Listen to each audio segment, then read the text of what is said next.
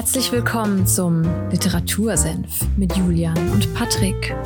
Holt euch was zu trinken, setzt euch hin, legt die Füße hoch. Ihr habt's euch verdient. Zieht euch aus, nicht so schüchtern, sperrt die Ohren auf, denn jetzt gibt's wieder mittelscharfe Literaturkritik. Viel Spaß!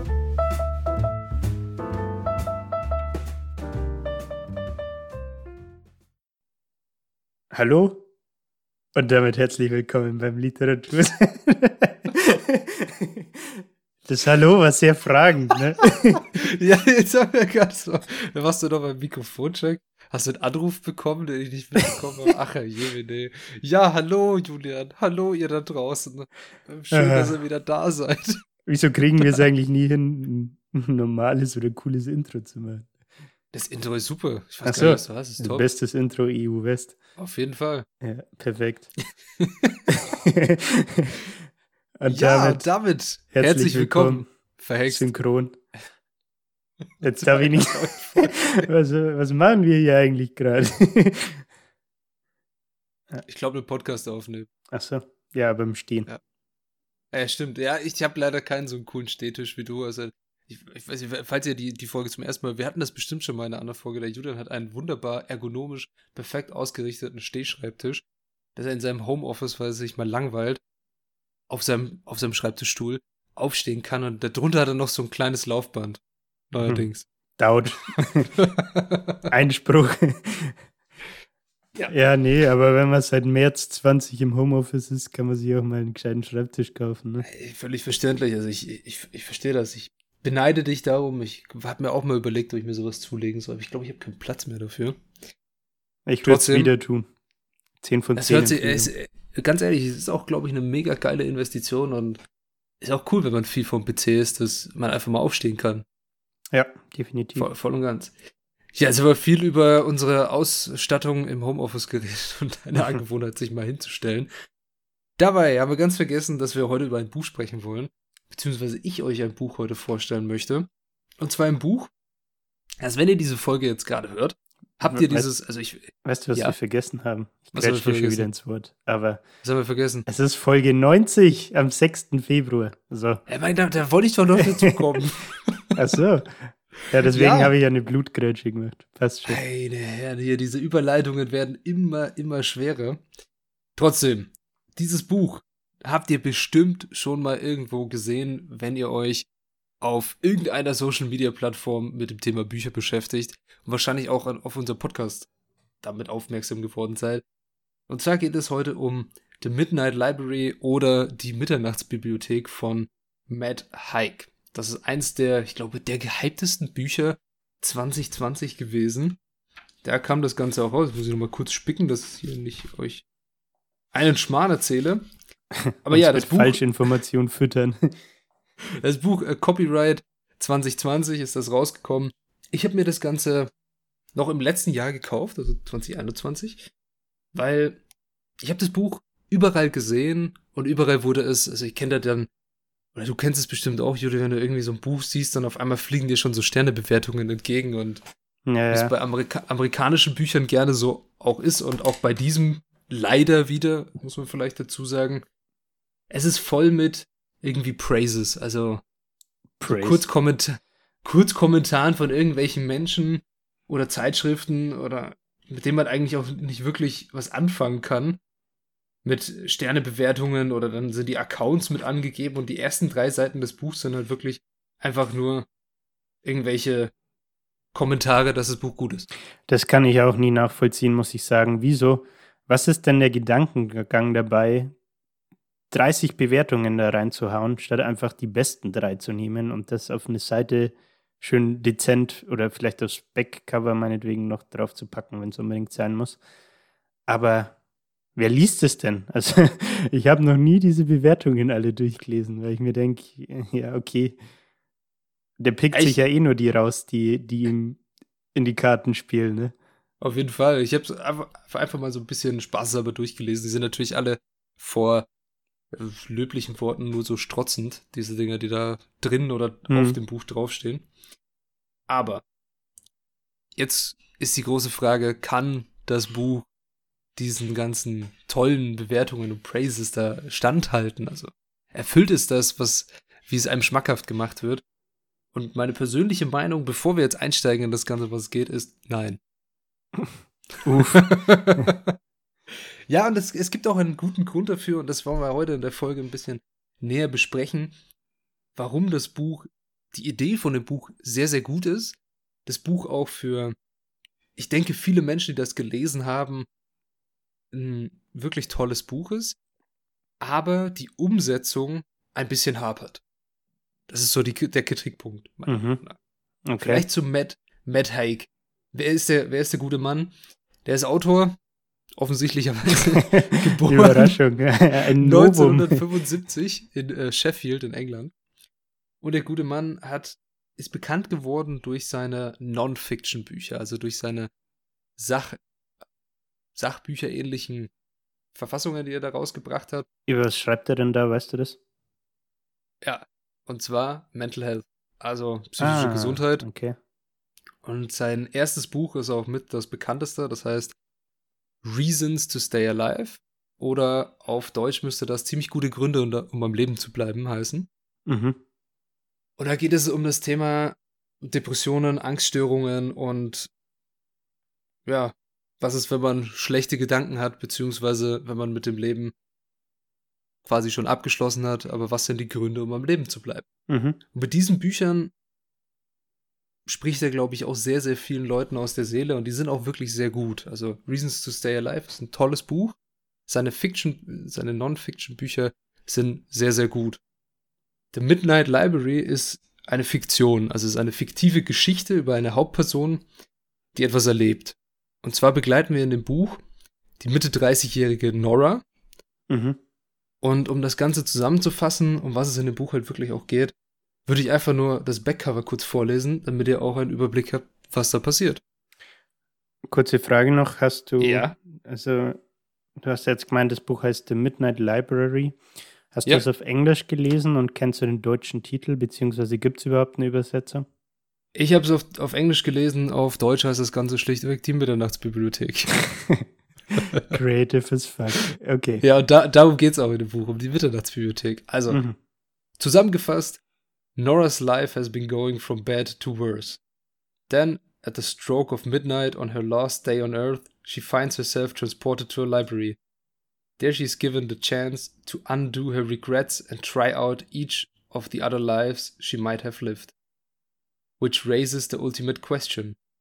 With infinite choices, what is the best way to live? Okay. Darum geht's in dem Buch. Es fängt an, wir lernen Nora kennen. Sie ist Mitte 30, arbeitet in einem Musikladen als Aushilfe. Mhm. So ein bisschen, macht dann noch einen anderen, gibt äh, Klavierstunden und lebt, wie man so schön formulieren würde, was sie sich selber auch, wie sie sich selber sieht, unter ihrem Potenzial. Mhm. Also man erfährt am Anfang, dass sie eine große Hoffnung im Nachwuchs Schwimmsport in der Gegend war und zu den, zu, also quasi auch zu den Meisterschaften ge gehen hätte können und weiter diesen Sport betreiben hätte können. Und sie malt sich vorher schon mal aus, dass sie vielleicht auch zu Olympia gekommen wäre. So gut wurde sie gehandelt in der Zeit. Mhm. Das Ganze dann aber aufgegeben hat und immer wieder zurückkommt in diese Schleife des, ja, der Regrets, was in dem Buch immer weiter aufkommt. Ja. Hast, jetzt weiß ich nicht, ich habe nicht genau hingehört, hast du gesagt, ähm, sie lebt unter ihrem Potenzial oder sie hat das Gefühl, unter ihrem Potenzial zu leben? Sie hat das Gefühl, unter ihrem Potenzial zu leben. Okay. okay. Genau so ist es. Sie sieht sich selber so, sie denkt, ihr Leben ist einfach scheiße und sie ist eine, ja, eine Verschwendung an die Menschlichkeit oder an die Menschheit ein bisschen. Sie ist überflüssig Sie hat niemanden, der sie, der sie liebt. Sie hat zu keinem mehr eine Beziehung aufbauen können. Und sie findet ihr Leben einfach scheiße. Und dann gibt es mhm. diesen letzten Tag, an dem alles so zusammenkommt. Also ihr Chef sagt ihr, okay, Nora, ich kann dich nicht weiter beschäftigen. Sie verliert ihren ersten Job. Dann verliert sie ihren Job mit den Klavierstunden. Dann kommt sie nach Hause und ihre Katze, die so ziemlich ihr einziger sozialer Kontakt ist, stirbt an dem Tag auch noch. Also es kommt alles zusammen. Okay. Kleinere und größere Lebenskrisen kommen an einem Tag zusammen und sie entschließt dann relativ sporadisch und spontan ihr Leben zu beenden. Also möchte einen, möchte Selbstmord begehen, wird das Ganze auch, führt das Ganze auch dann durch. Heißt dieses Buch, vielleicht an der Stelle eine, eine Triggerwarnung, wenn ihr so etwas nicht lesen könnt, dass ich oder damit Probleme habt oder sich das, das in euch etwas auslöst, dann ist das Buch definitiv nichts für euch, weil es, es geht um Selbstmord. Es mhm. behandelt das Thema Selbstmord und das Thema mit dem Leben nicht mehr zufrieden sein und es selbst zu beenden. Vielleicht an dieser Stelle kurz diese Trägerwarnung ausgesprochen. Und was passiert? Sie nimmt eine Überdosis an Medikamenten und schläft ein, aber sie ist in dem Moment dann nicht tot, sondern wacht auf in einer Bibliothek. Mhm. Und zwar der Mitternachtsbibliothek. in der Mitternachtsbibliothek, da gibt es dann ganz viele Bücher, ein paar sind dicker, ein paar sind dünner, und die haben alle den gleichen Einband erstmal. Und dann erscheint ihr so eine Frau, die sie aus der Jugend her kennt, also porträtiert eine Bibliothekarin aus der Jugend, die dann sagt, okay, hey, das ist die Mitternachtsbibliothek und hier kannst du alle Leben leben, die du hättest leben können. Also eine unendliche Fülle an möglichen Leben, die es hätte, die du hättest leben können, wenn du diese Entscheidung getroffen hättest oder als Beispiel, sie hatte es immer bereut, dass sie nicht mit ihrer Freundin damals nach Australien ausgewandert ist, als sie zu ihr gesagt hat, ey, komm, wander doch mit mir aus. Mhm. Und in dieser Mitternachtsbibliothek könntest du in das Leben eintauchen, in dem Nora die Entscheidung getroffen hätte, sie wäre ausgewandert. Mhm. Zum Beispiel. Okay. Naja, und dann begleitet man sie auf dieser Reise dazu, dass sie erstmal, es gibt da ein großes Buch, das heißt The Book of Regrets, also einfach alles, was man bereut in seinem Leben. Und in diesem Buch steht jede einzelne Entscheidung ihres Lebens drin, die sie bereut. Und mit der soll sie sich erstmal konfrontieren und dann entscheiden, was ist das, was sie am meisten bereut und wie wäre ihr Leben abgelaufen, hätte sie das gemacht, was sie jetzt bereut. Und diese nicht Geschichte fängt dann an. Genau, was sie mhm. bereut, nicht gemacht zu haben. Man muss ja den Satz hier noch ausführen.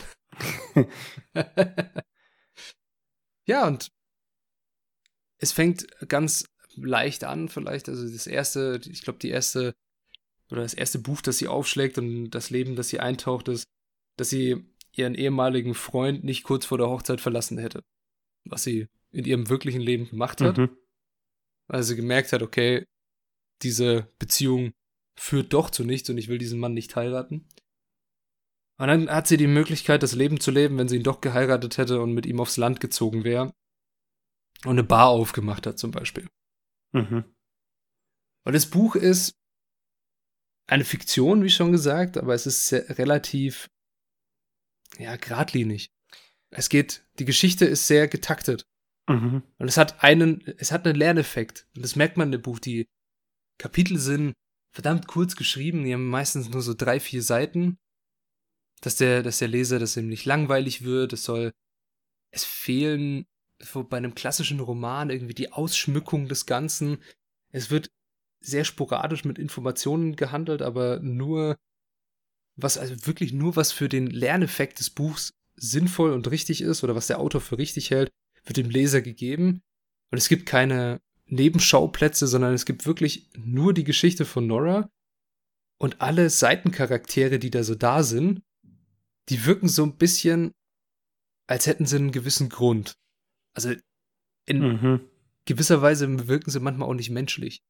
Ich habe jetzt da noch eine Lesestelle, wo ich das euch oder dir auch gerne näher bringen will, wie, das, wie ich das meine. Dass die Gespräche einfach, also mir fällt auch kein wirklich deutsches Wort dafür ein, nur awkward. Holzschnittartig. Holzschnittartig, grandios. Holzschnittartig ist ein grandioses Wort für schlechte Charakterbildung.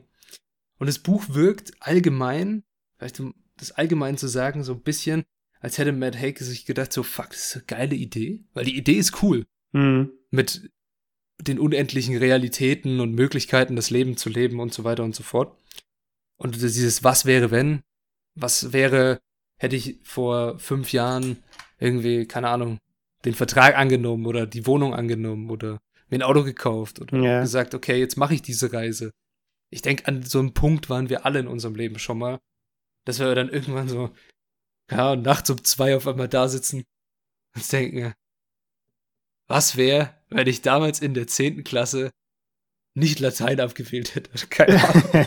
Ja, gut, so, so oder Spanisch genommen oder Spanisch genommen hätte oder sowas. Hey, ganz ehrlich, ich denke mir, hab ich, persönlich habe ich mir das echt manchmal so gedacht, so, scheiße, hätte ich in der Schule doch damals nicht Latein gewählt, ich Holzkopf, sondern Französisch. Könnt ihr wenigstens eine sinnvolle Sprache jetzt reden?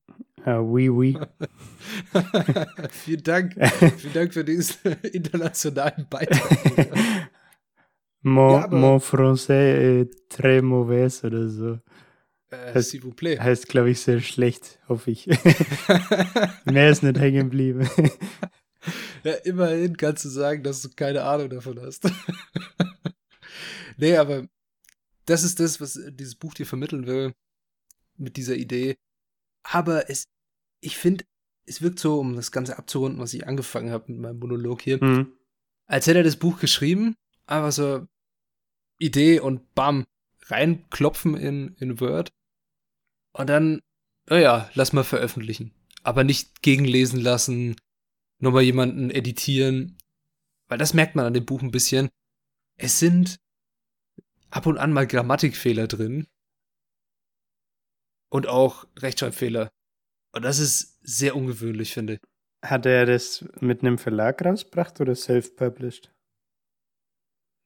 Du fragst mich Sachen gerade. ja, heutzutage Ja, ist das das ist, ja nicht. es, ist von dem Verlag, also Canon Gate Verlag steht Okay, hier. drauf. krass. Weil irgendwie, ja, möchte, Canon Gate Books. irgendwie möchte man meinen, dass die sich ja normalerweise um sowas kümmern. Ne?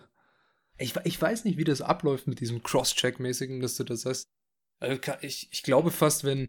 Also Matt Haig hat insgesamt, vielleicht so eine Side-Note zu dem Autor noch, er hat insgesamt drei Millionen Bücher verkauft, das schon eine Masse ist.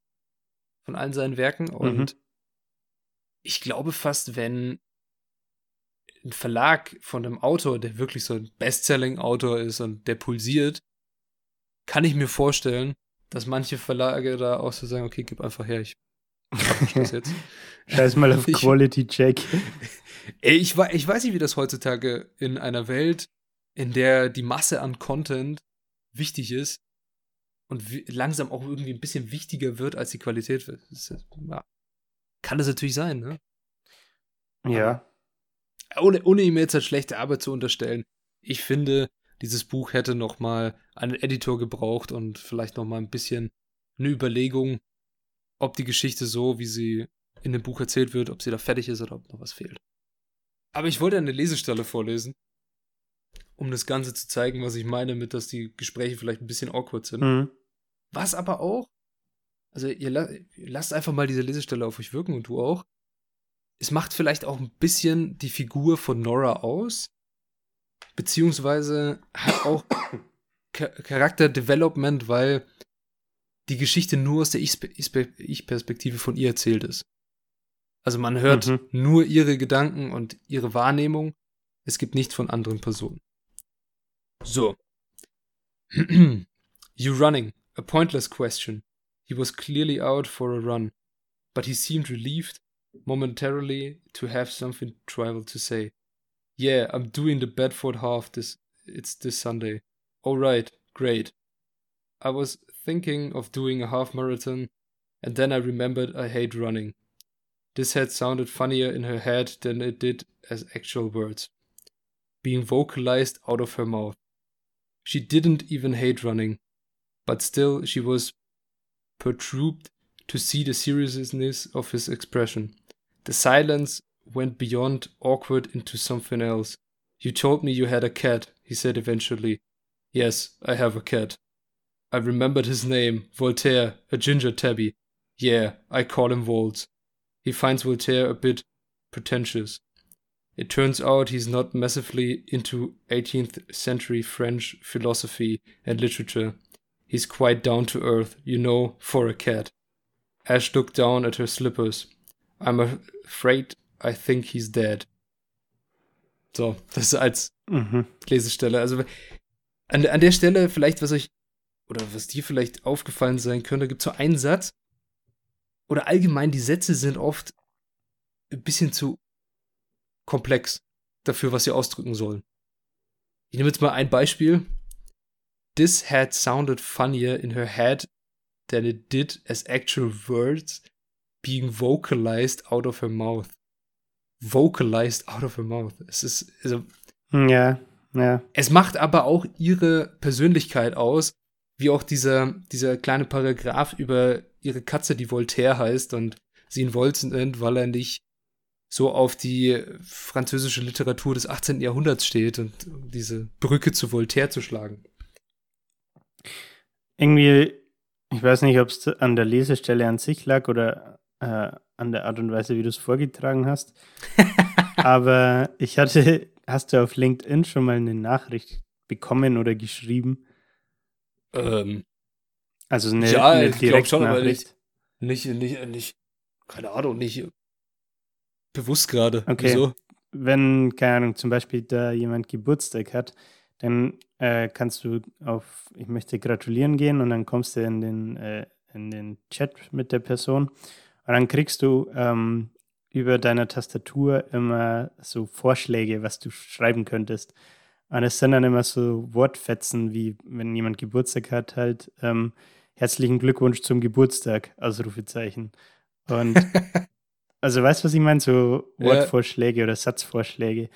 Und ich finde, das Gespräch oder dieser Gedankengang aus der Lesestelle jetzt gerade hat auch so ein bisschen diesen Eindruck vermittelt. Irgendwie. Ich weiß nicht wieso, aber so kam es gerade bei mir an.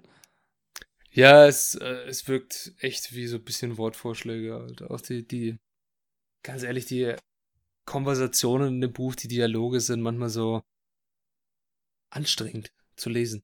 Mhm. Also, sie fühl- fühlen sich nicht echt an, fühlen sich manchmal nicht an wie echte Menschen. Und es gibt auch viele, es gibt natürlich viele Rezessionen zu diesem Buch, die verdammt überschwänglich gut sind. Aber es gibt auch einige, die sind sehr kritisch, aber die treffen immer den gleichen Wortlaut. Also sie kritisieren immer das Gleiche.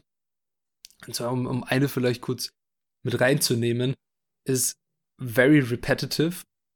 All the salient points could have been summarized in 10 pages. Wir hatten es vor dem Podcast kurz, du hast irgendwie ein Buch gelesen und auch mal so, ey komm, das kannst du eigentlich auf 10 Seiten schreiben.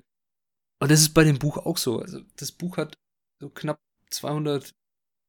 280 Seiten dafür, dass die Hälfte von den Seiten immer nur auf halber Länge gefühlt ist, Mhm. weil ein Kapitel drei Seiten hat und dann denkt sie so, okay, du könntest die Geschichte mega gut ausschmücken, könntest es noch besser aufziehen. Also wenn du wirklich ein Autor wärst, der spezialisiert auf Romane und Fiktion ist, dann wäre das dein Ding mit der Idee. Aber da er einfach eher Sachbücher schreibt und auch Selbsthilfebücher, merkt man das, dass er ständig versucht, seine Idee und auch seine, sein Learning, was er dir mitgeben will und seinen Gedankengang reinzubringen. Und das immer wieder wiederkäut. Immer wieder, die ganze Mhm. Zeit.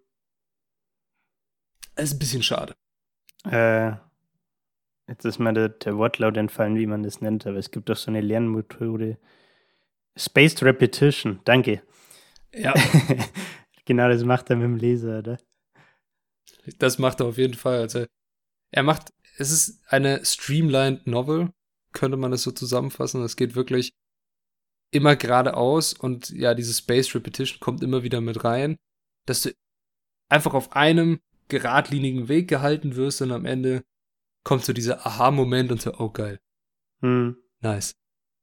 Was auch ein bisschen schwer ist, finde ich, für den Buch. Also er hat ein sehr, sehr gutes Buch geschrieben, muss man dazu sagen.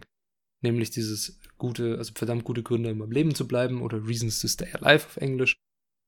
Das Problem, was ich mit The Midnight Library habe und wo auch andere Rezessionen mit meinen Problemen übereinstimmen, ist, wie merkwürdig auch ein bisschen Depressionen in diesem Buch porträtiert werden.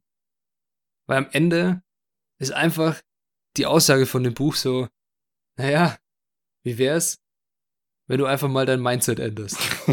Just shift your mindset. Wie wär's, wenn du einfach hm. mal keine Depressionen hast? ja, so diese, diese, dieses typische Ding, wo man so sagt, okay, was sagst du Leuten, die nicht die Depression haben, so, ja, sei doch einfach mal äh, glücklich, sei doch fröhlich. Ja. Es ja. geht. Nee, also. Also sehr, bei dem Buch schwer. sehr stark, äh, wie sagt man, Zeros and Ones, also ja. Schwarz-Weiß-Denken. Ja, es ist nicht so ganz, aber die Idee von dem Buch, weil also jetzt vielleicht eine kleine Spoilerwarnung, aber ihr könnt euch wahrscheinlich schon sicher denken, worauf das Buch hinaus möchte, dass jede Entscheidung, die du triffst und auch wie du dein Leben lebst, dich zu dir macht. Dich zu mhm. dem Menschen machst, der du bist und du wirst niemals alles meistern können. Du wirst niemals alle Fähigkeiten dieser Welt so gut können, wie irgendjemand, der nur das macht. Aber all das, was du in deinem Leben tust, macht dich aus. Und du solltest dich eher auf dich fokussieren, anstatt in der Vergangenheit zu leben, beziehungsweise dich mit anderen Menschen zu vergleichen. Und das ist so dieses erste Ding, was man zum Beispiel auch in solchen Depressions-Selbsthilfegruppen macht. Es wird immer jemanden geben, der höher springen kann als du. Hm. Der größer ist als du, der besser ist in irgendwas als du. Ist aber völlig egal. Es ist dein Leben und es geht um wie, wie hat das ausgedrückt im Buch, um die Younes. die, ja. die Duheit. Aber ihr wisst, was ich meine. Und diese Idee wird in dem Buch immer wieder gekaut, indem sie in ein Leben eintaucht, merkt, okay, sie hat jetzt die und die Sachen, die sie bereut hat, dass sie sie nicht hat, aber sie ist jetzt wegen den und den Sachen traurig und bereut das und das. Also es wird immer, egal wie viele endlosen ja. Leben es gibt, du wirst immer irgendwas bereuen und du wirst dir immer irgendwie denken, so scheiße, hätte ich jetzt vielleicht doch nicht machen sollen oder jetzt ist äh, das Leben doch nicht so gut oder wie auch immer. Ja, ich habe gestern, als ich vom Fitnessstudio heimgelaufen bin, äh, einen Podcast gehört äh, von, von Ali Abdal, Deep Dive heißt er. Mhm. Ich hatte auch noch einen anderen Gedankengang. Äh, vielleicht komme ich da auch gleich nochmal drauf zurück. Hat auch mit ihm zu tun, Fun Fact.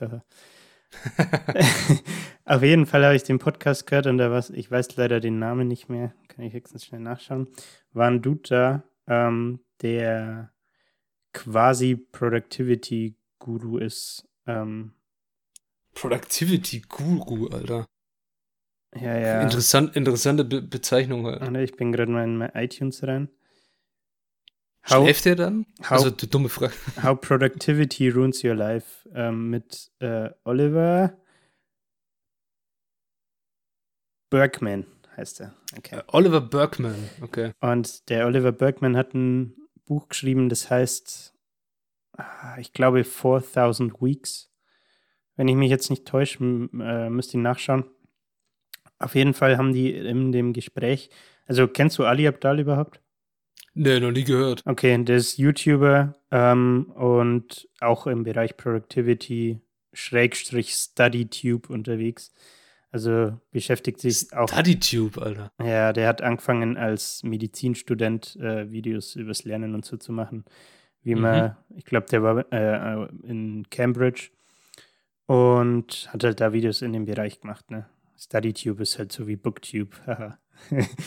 und Ähm, worauf ich raus wollte, die haben halt dann so über das Buch von diesem ähm, Gast gesprochen, der da war. Ich habe den Namen schon wieder vergessen. Oliver Bergman, glaube ich, ne? Und da ging es auch so drum, diese 4000 Wochen waren es, wenn ich mich jetzt nicht täusche, sind quasi dein Leben, wenn du es so willst, ne?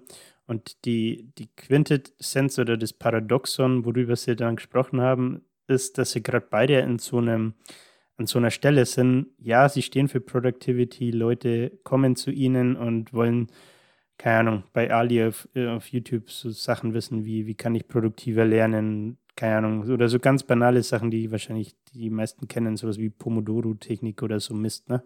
Lauter so mhm. Sachen, Techniken, um besser zu sein, besser zu werden, mehr machen zu können. Dann haben sie so und es war irgendwie ganz witzig, weil sie einer Meinung waren, ähm, haben sie so gemeint, ja, sie machen das jetzt beide seit, äh, Ali seit, was weiß ich, fünf Jahren oder so und der andere Bre seit zehn Jahren. Ähm, und beschäftigen sich so lange mit Productivity und sind jetzt gerade beide an dem Punkt, wo sie sagen, ja, eigentlich ist der Schlüssel, um produktiver zu sein, weniger zu machen und nicht immer zu versuchen, alles zu machen. Und jetzt die, die Brücke zu deinem Punkt wieder zurück, so der, die Aussage, die sie dann halt quasi getroffen haben, war so, wieso schreibst du dir eine To-Do-Liste und packst da immer mehr Sachen drauf und hast auf einmal eine To-Do-Liste mit 15 Punkten, statt dir die zwei, die wirklich gerade wichtig sind, rauszusuchen und quasi an denen zu arbeiten, ähm, ohne dich von diesen anderen ähm, 13 Punkten, die dann noch übrig sind, quasi äh, überrennen zu lassen, dass du dich nicht, äh, wie sagt man, overwhelmed, überfordert fühlst. Ähm, aber das fand ich eine ganz interessante äh, Diskussion, die die beiden da hatten. Äh, wenn ich dran denke, kann ich das auch in die Shownotes packen. Passt, glaube ich, ganz gut zu dem Thema irgendwie auch. Auf jeden Fall. Also das bei dem, bei dem Buch natürlich hier mit dem, ja, du wirst niemals alles können und es wird immer etwas geben, was du bereust, beziehungsweise was in der Vergangenheit war, aber die Vergangenheit ist Vergangenheit und die Zukunft, mhm. Beziehungsweise jetzt kannst du ändern. Und jetzt, im Hier und Jetzt kannst du etwas für dich tun und für was für dich wichtig ist. Das stimmt. Und auch die, die Idee mit, dass Productivity ruins your life, ja klar, also es fängt irgendwie an, dass man gefühlt alles Mögliche machen möchte. Allein schon durch diese ständige Erreichbarkeit mhm. ist man gefühlt mit, keine Ahnung, wie viel zigtausend Aufgaben konfrontiert ständig. Und anstatt sich auf die Sachen zu fokussieren, die wirklich wichtig sind, fängt man, also oder was heißt man, ich, ich mache das auch, ey, ich fange auch dann an, mich ablenken zu lassen von irgendwas, wo ich denke, oh ja, das ist jetzt entspannter beziehungsweise einfacher zu erledigen als die und die Aufgabe. Aber was wichtiger ist, ist natürlich wieder eine andere Frage. Ja. Ja, und um das Buch vielleicht abzurunden, was ich ganz cool fand, und das, falls ihr das lesen wollen sollte, das Buch, was ich, ist schwer, ob ich es empfehlen würde oder nicht, weil ich finde die Idee cool. Ich finde das Buch gibt gute Denkanstöße, wenn ihr in einer Phase seid, dass ihr euch mit diesem Thema beschäftigen wollt und vielleicht auch selbst Probleme mit psychischer Gesundheit habt und nicht zu stark getriggert werdet von Selbstmordbeschreibungen, die jetzt in diesem Buch nicht so explizit ausfallen, aber es trotzdem um Selbstmord geht, dann ist das Buch natürlich was für euch. Aber kriegt man ja, den Selbstmord auch mit oder ist das ja. quasi, dass sie die Medikamente nimmt und dann in dieser Traumwelt verweilt und der Leser kriegt es oder die Leserin kriegt es gar nicht mehr mit? Aber.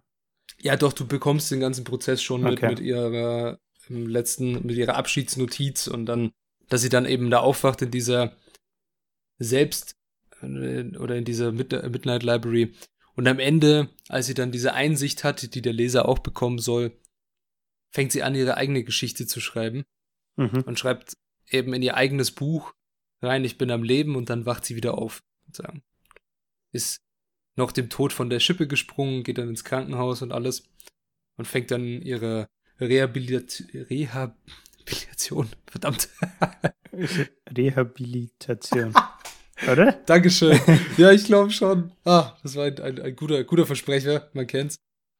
Das fängt sie, da fängt, mit fängt sie dann an im Krankenhaus und dann schreibt sie einen Beitrag, beziehungsweise einen, ja, einen Social Media Beitrag, der den Titel trägt A Thing I Have Learned, written by a nobody who has been everybody.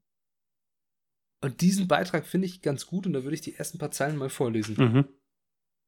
It is easy to mourn the lives we aren't living. Easy to wish we'd developed our t- other talents, said yes to different offers. Easy to wish we'd worked harder, loved better, handled our finances more astutely, been more popular, stayed in the band, gone to Australia, said yes to the coffee, or done more bloody yoga. It takes no effort to miss the friends we didn't make, and the work we didn't do, and the people we didn't marry and the children we didn't have. It is not difficult to see yourself through the lens of other people and to wish you were all the different kaleidoscopic versions of you they wanted you to be. It is easy to regret and keep regretting ad infinitum until our time runs out. but it is not the lives we regret not living that are the real problem. It is the regret itself. It's a regret that make us shrivel and wither and feel like our own and other people's worst enemy. We can't tell if any of those other versions would have been better or worse. Those lives are happening. It is true, but you are happening as well. And that is the happening we have to focus on. Punkt. Hm.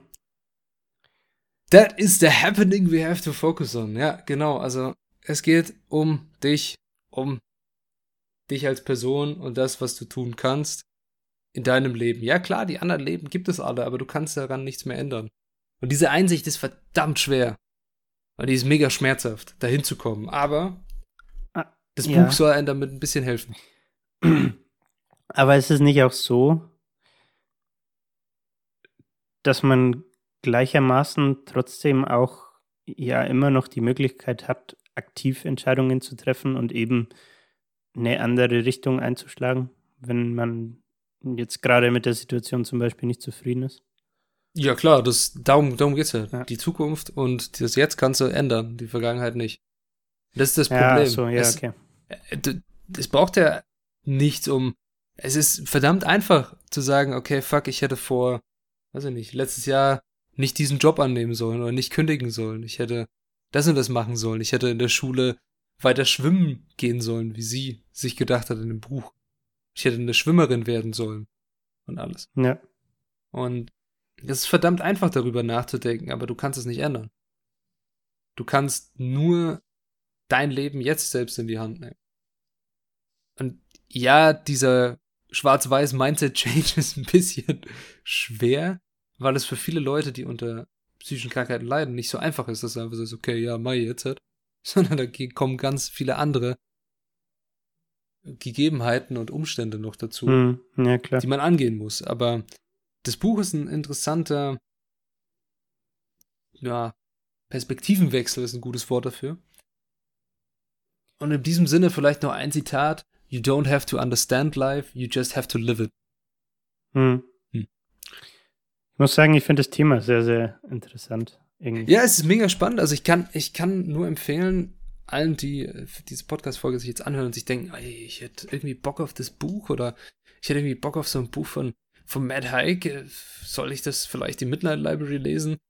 Ich muss ganz ehrlich sagen, holt euch lieber Reasons to Stay Alive. Das ist ein sehr, sehr tolles Buch. Hast du es auch gelesen? Ja, ist aber schon ein bisschen länger her. Okay. Darum kann sein, dass da noch irgendwann mal eine Podcast-Folge kommt und dann dass wir sagen, okay, Matt Haig, jetzt hast du mal die Chance, hier was Gutes abzuliefern. ich muss ganz ehrlich sagen, Midnight Library für ein Buch, so ein, es ist wirklich, es ist ein kurzes Erlebnis. Du kannst das Ding auf drei Stunden lesen. Es Ist ist kurz? verdammt, es ist nicht kurz, es hat wirklich so fast 280 Seiten oder sowas. Die mu- muss aber, Aber- drei Stunden ganz schön durchrennen. Naja, wenn du, es ist fast keine Seite voll. Also ich halte mal kurz vor die Kamera, es ist keine Seite fast voll. okay, krass. Also Ach, sehr viele Absätze sind- Absätze irgendwie. Genau, es sind sehr viele Absätze, das so ein bisschen den Lesefluss auch manchmal komisch macht und man sich so wundert, so, hä, wie ist das formatiert worden, was ich am Anfang angesprochen hatte mit, ja, irgendwas ist da nicht editiert worden. Darum, es wirkt manchmal einfach ein bisschen unrund. Und das ist sehr schade, weil Mhm. diese Idee und damit was anzufangen, glaube ich, super wäre und da sehr viel Potenzial besteht. Aber die Umsetzung leider nur vielleicht befriedigend ist. Jetzt hat's klingelt.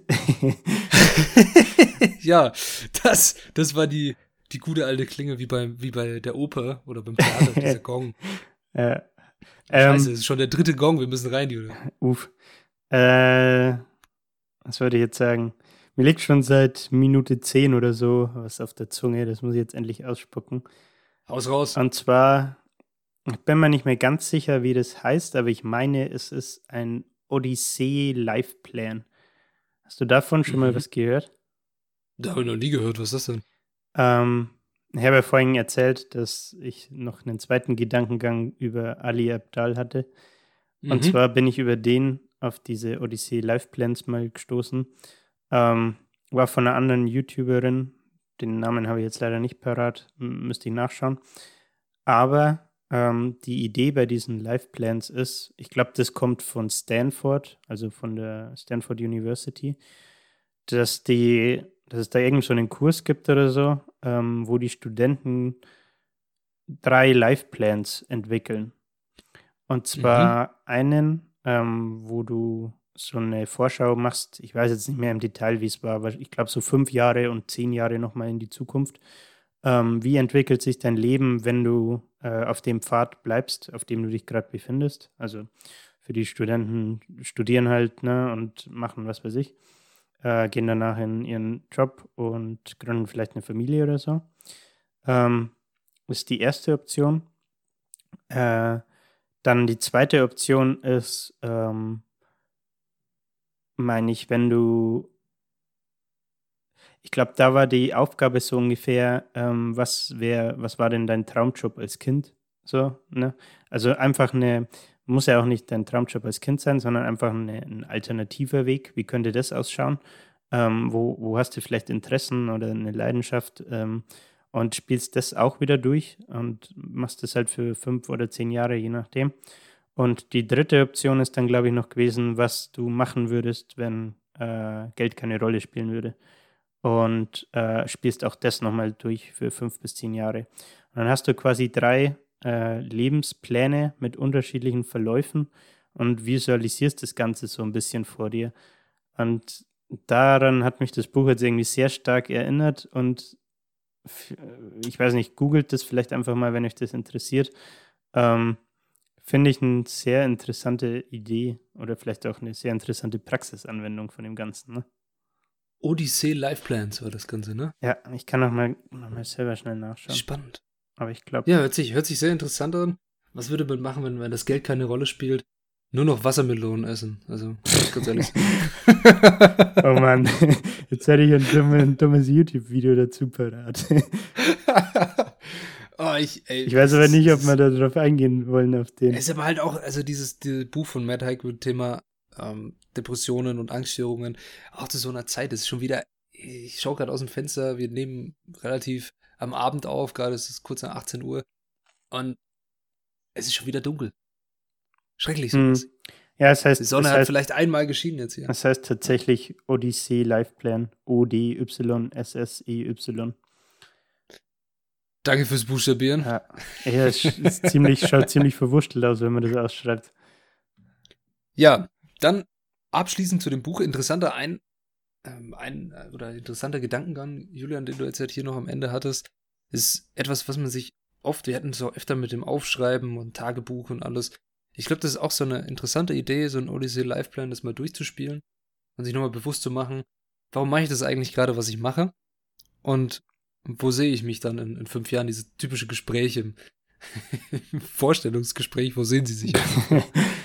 ja, aber ich meine, ja. dieser Punkt, den die äh, Nora in dem Buch hat, dass sie das Gefühl hat, ihr Potenzial nicht auszureizen. Ich weiß nicht, wie es dir geht, aber ich finde man, also ich persönlich denke da schon auch ab und zu drüber nach, muss ich sagen. So dass ich mich frage, ich finde vor allem mit Instagram und YouTube, äh, wenn man da gewissen Leuten folgt, das ist teilweise echt sieht man halt, was die alles machen und man sieht aber dann natürlich nur das, was auf Social Media ist. Und gerade das verleitet, finde ich, oft dazu, dass man sich selber dann fragt, hm, mache ich gerade genug? Mache ich überhaupt das, worauf ich Bock habe? So bin ich im richtigen Job gerade? Sollte ich vielleicht was anderes machen? Ja, da, ich finde, das ist auch ein bisschen das, wie, wie sagt die Netflix-Doku so schön, das Dilemma mit den sozialen Medien. Mhm, voll. Dass du nur das mitbekommst, was geil ist. Du bekommst nur die schönen Sachen mit. Du bekommst nicht das mit vielleicht, wie, wie viel Druck diese Personen selber haben oder was, da, was dahinter steht, das überhaupt zu machen. Dieses Leben zu leben, das vermeintlich irgendwie ein Ziel sein könnte für eine, für einen Otto Normalverbraucher, so ein schönes deutsches Wort, wie uns. Und da gibt's auch, da gab es letztens irgendwie so eine Doku von, von Arte über Sucht nach Muskeln. So dieser Fitnesswahn. Nice. So ein bisschen und, also ich, ich verstehe, wie, wieso man für Motivation irgendwelchen Leuten auf Instagram und so folgt, aber haben so ein paar Jungs, hauptsächlich Männer interviewt, junge Männer, die dann so richtig obsessiv diesen Fitnessmodels folgen und sich dann, ey, jeder Körper ist einzigartig und der eine junge Mann, der da dabei war, der hatte halt relativ viel Probleme, Gewicht zuzunehmen. Der hatte einen übertrieben krassen Stoffwechsel, Hm. war immer schon sehr dünn und hat eineinhalb Jahre Krafttraining schon betrieben und ja, man hat gesehen, dass er Krafttraining betreibt und dass er Muskeln hat, aber die Masse ist halt einfach nicht gekommen. Und dass dann solche Leute anfangen, weil sie immer, oder einfach ganz normale Menschen dann anfangen, weil sie immer wieder vorgespielt bekommen, ja, das sind naturelle Bodybuilder und ja, du kannst es auch schaffen mit dem und dem Plan, aber niemals dahin kommen, dann sich verleiten zu lassen, wie Aufpushmittel oder Anabolika zu nehmen, Steroide. damit Steroide zu nehmen, damit es dann dahin geht, dass sie so einen Körper bekommen. Das finde ich halt auch so ein sehr, sehr großes Problem mit den sozialen Medien. Die es Ja, immer oder- wieder vorgehalten bekommen. Das ist ja auch bei, bei Frauen analog so, dass, ich weiß nicht, wo ich das aufgeschnappt habe, aber irgendwo habe ich mal aufgeschnappt, dass es so Studien gibt, die belegen, dass halt gerade junge Mädels, die irgendwie gerade so, was weiß ich, 13, 14, 15 sind, äh, zum Beispiel sehr oder jetzt verstärkt in den letzten Jahren an Essstörungen und so leiden, basierend auf dem Bild, was halt ältere Mädels oder Frauen auf Instagram vermitteln. Das finde ich auch irgendwie krass, sich Auf jeden das Fall. mal auf der Zunge zergehen zu lassen. Ne?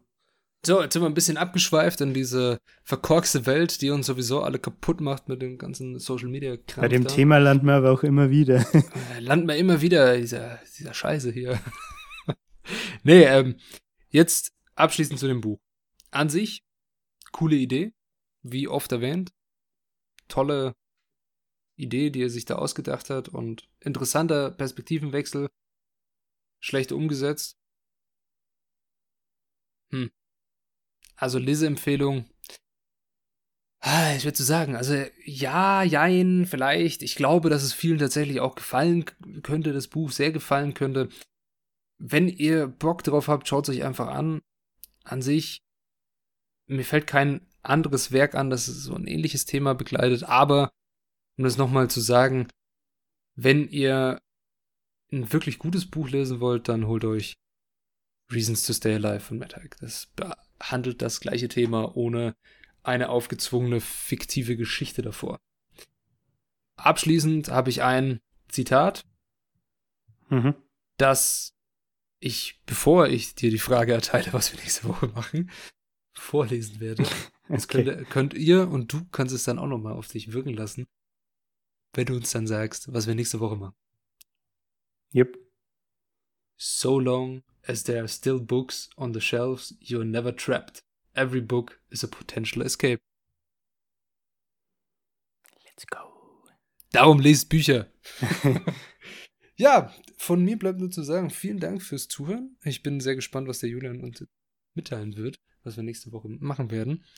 Und ich hoffe, ihr, euch hat die Folge gefallen. Sie war jetzt ein bisschen, ein bisschen kritischer ausgelegt, aber wir wollen ja hier offen und ehrlich sein bei diesem Podcast. Und ich hoffe, die Folge hat euch trotzdem sehr gut gefallen und wir hören euch bei der nächsten Folge.